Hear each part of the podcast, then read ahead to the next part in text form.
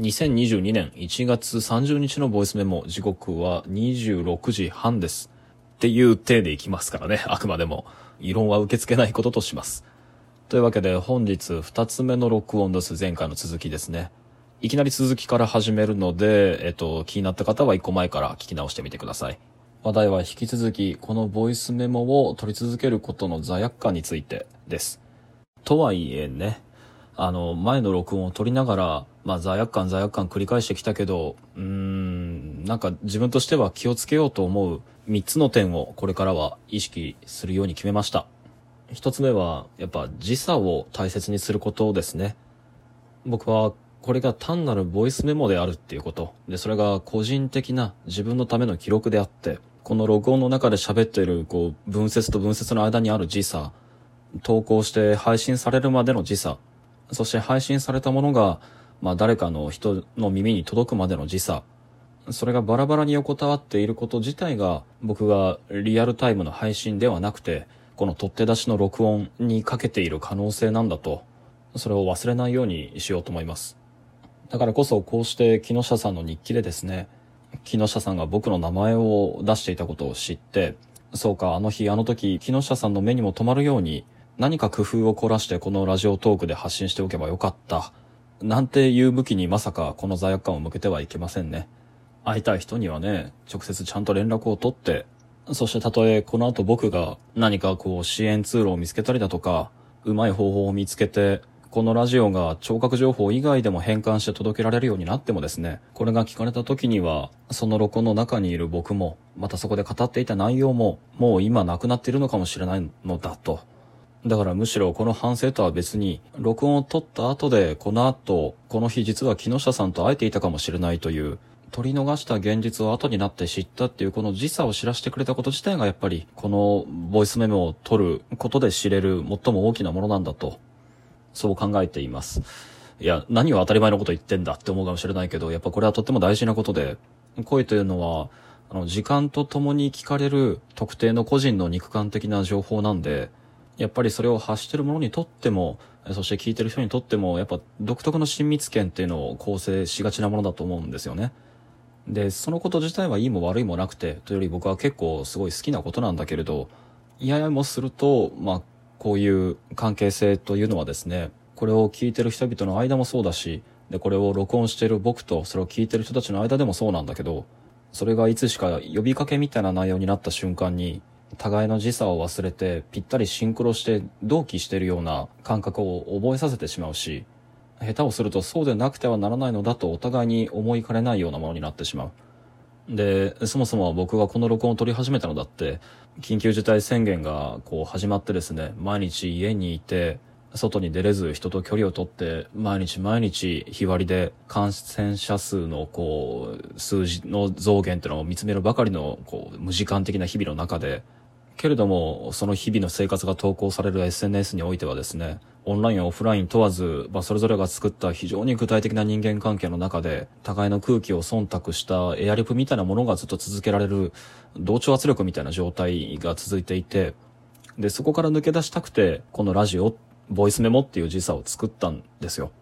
つまり逆を言えば、空気を読み読ませる力、そして同調圧力っていう、この引力は、皆が皆今同じ時間に生きていて、同じ空間で互いを見てるはずだっていう、特定の今、ここ、まあそれが SNS だったらタイムラインでもいいですけど、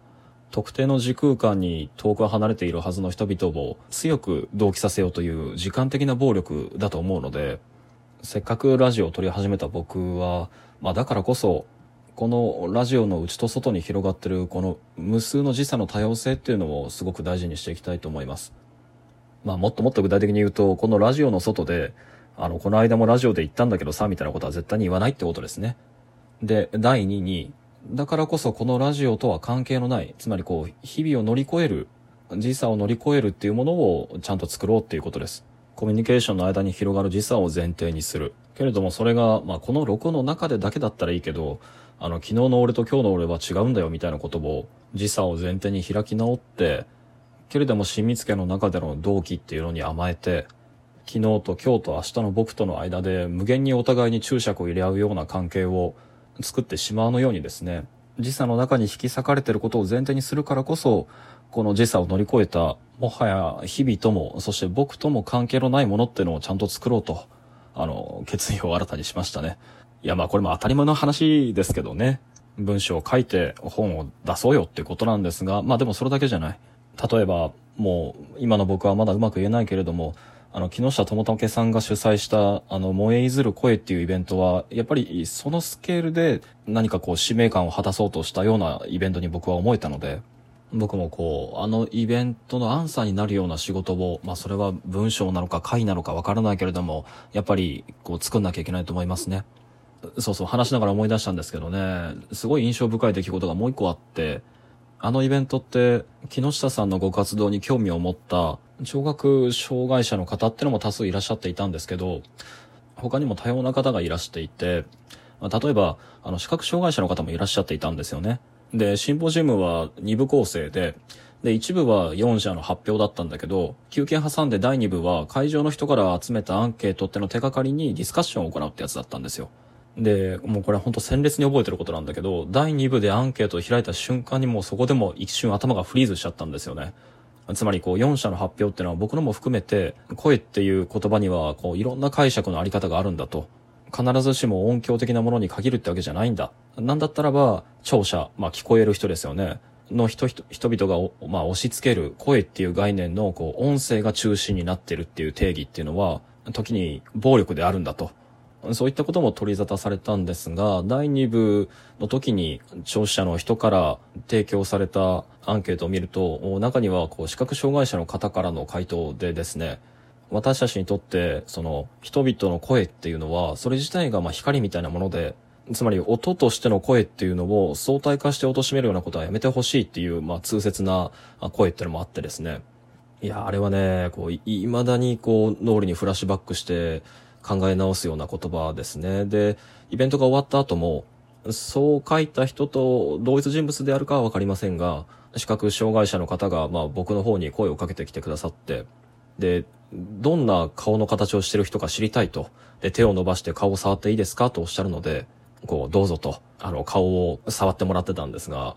ああ、こんな顔なんだね。あ、髭も生えてる、みたいなことを言ってね、いろいろこう、感想を漏らしながら触ってくれたのが印象的で。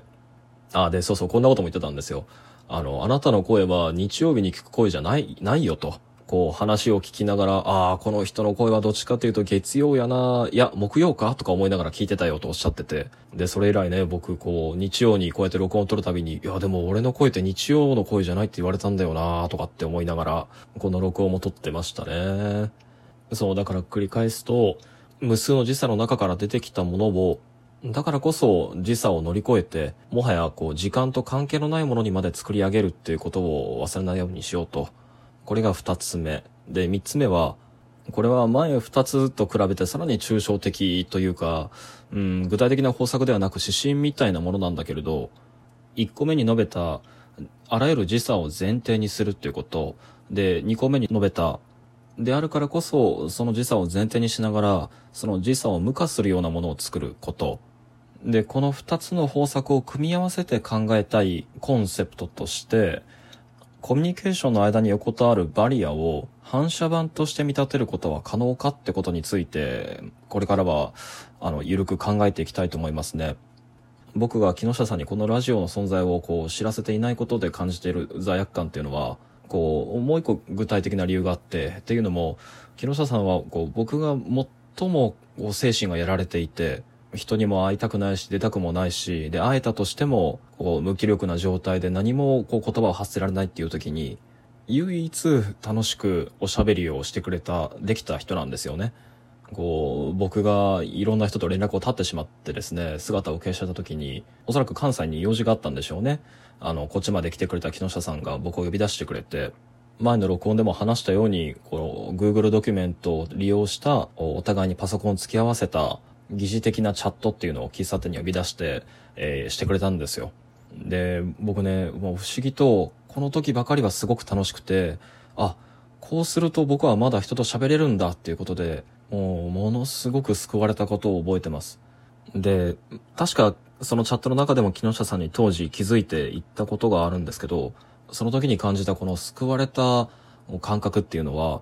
そうね。だからめちゃくちゃ具体的に、お互い対面してるのに目を合わさなくていいこと。けれどもお互いに向かい合いながらもわざわざ別の第三の画面を通して同じものを見ながら喋っていたからなんですよね。